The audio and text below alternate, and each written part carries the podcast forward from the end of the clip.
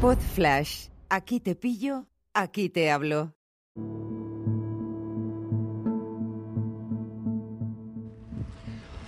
Hola a todos, ¿qué tal? ¿Cómo estáis? Hoy es 23 de agosto de 2021, son las 7 y 10 de la mañana. Estoy paseando por aquí, por Madrid, por una zona llena de árboles.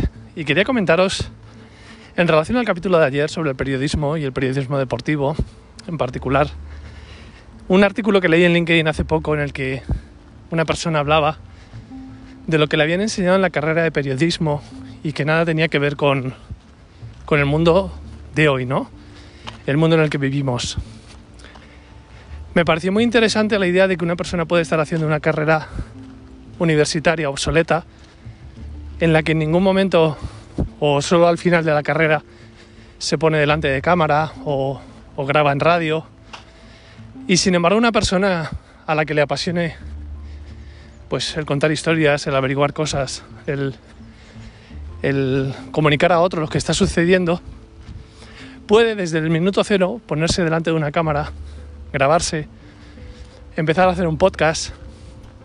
Y esto tiene una consecuencia muy clara, ¿no? Está claro que la teoría es interesante, es, es eh, muy valiosa la teoría, o sea, el conocer cómo estructurar un mensaje y todo lo demás, pero también es muy importante el tema de, de las tablas, ¿no? De la espontaneidad, de que se hace camino al andar, nunca mejor dicho, ahora que estoy caminando, y que realmente cuando, cuando tú empiezas a hacer un podcast o empiezas a hacer un vídeo, o por ejemplo te haces 15 podcasts seguidos, eh, como fue mi caso el año pasado, eh, resumiendo uno de mis libros, eh, te das cuenta que el primero te sale fatal, pero que poco a poco vas cogiendo, vas cogiendo velocidad y vas cogiendo soltura, y eso al final hace que mientras otra persona puede estar cuatro años estudiando una carrera, alguien a quien le apasiona la comunicación está todos los días de esos cuatro años poniéndose en primera línea de fuego. Y no solo eso,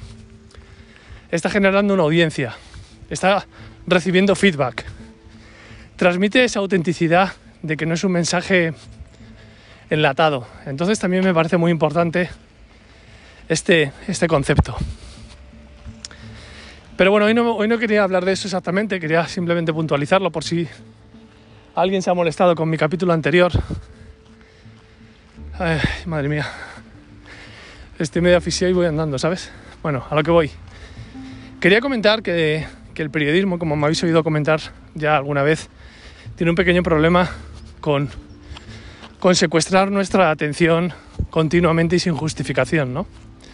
Con noticias que realmente no son noticias, sino que son formas de, distraernos, de llamar nuestra atención, de conseguir el clic y demás. De hecho, yo siempre he pensado que en verano los periódicos y, algunos boletines informativos deberían descansar. Este año no, porque está lo de Afganistán, claro, que me parece también un debate interesante, ¿no? El tema de Afganistán, para mí hay varias formas de abordarlo. Una es, pues, estar al tanto de ello y comentar, que ya te digo yo que eso aporta muy poco a cambiar la situación. Otra es estar, estar al tanto de ello y, tomar una, alguna iniciativa, donar dinero, apuntarte a alguna ONG para ayudar de verdad. Eso me parecería lógico. O sea, es algo que te indigna, que te preocupa y haces algo concreto para solucionarlo como si te quieres ir allí a echar una mano. Y luego la tercera, que es seguir a lo tuyo, no estar pendiente del tema. Porque, porque no vas a hacer nada. No tienes intención de hacer nada para solucionar el tema, ¿no? Estas tres posiciones valen para lo de Afganistán, vale para cualquier otro tema que nos parezca súper grave, que lo de Afganistán lo es, pero la primera es donde está la mayoría de la gente. Es hablar de ello, como nos tienen acostumbrados a eh, tener una opinión formada, que eso no sirve absolutamente para nada, o sea, el estar, el estar, ser conscientes de una cosa, comentarla en modo cuñado y realmente no hacer nada para solucionarlo, es como, no, como la persona que va a lo suyo, como en mi caso, y que pasa bastante del tema, ¿no?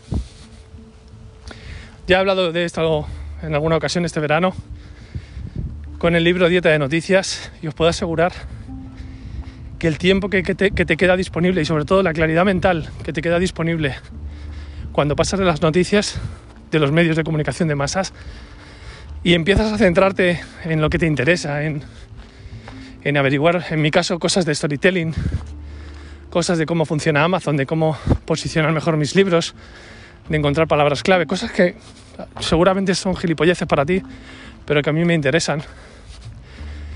Pues realmente te queda mucho tiempo disponible para, para esas cosas y por supuesto para venirte a pasear por la mañana, para no ponerte las noticias, sino ponerme podcast de cosas que me interesan y estar mucho más metido en mi mundo que, que en el mundo en general en el que todo se mezcla, todo de ruido y incluso las, las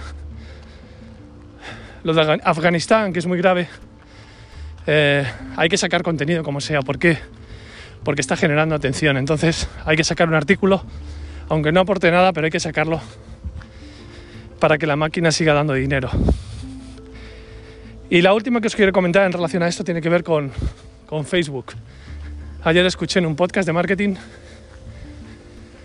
eh, la última gilipollez, que es lo del metaverso de, Facebook. El metaverso de Facebook es la intención de Mark Zuckerberg de convertirlo en un mundo virtual tipo eh, Ready Player One, creo que se llama la película de Steven Spielberg. Un mundo virtual en el que con las gafas de Oculus de Facebook, por ejemplo, puedas estar en una oficina con compañeros y moverte de tu casa y, y ir a una reunión con ellos en una mesa de juntas virtual hecha por ordenador. Y, esto también me recuerda que esto ya lo hemos vivido, ¿no? Esto es Second Life, aquel programa en el que se metieron muchos famosos en su día, hace 10 años o así, que se hizo súper famoso, lo de Second Life, hay que estar en Second Life, y las marcas estaban en Second Life. Esto es una nueva oleada de la misma chorrada, ¿vale? Um, esto es como el 3D, ¿no? El, el, tema de las películas 3D. Desde el año 2000 ha habido como dos o tres oleadas, porque ahora ya a nadie le interesa el 3D, ¿no?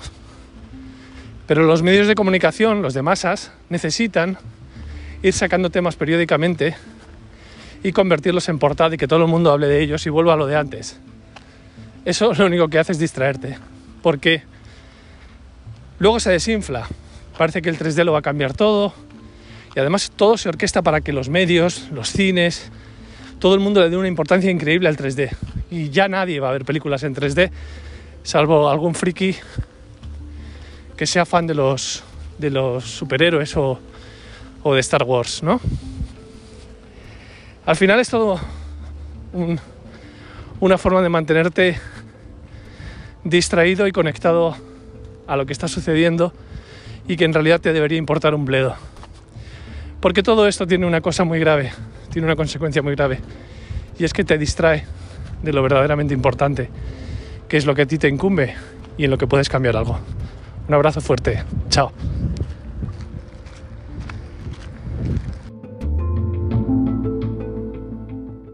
Una producción ático de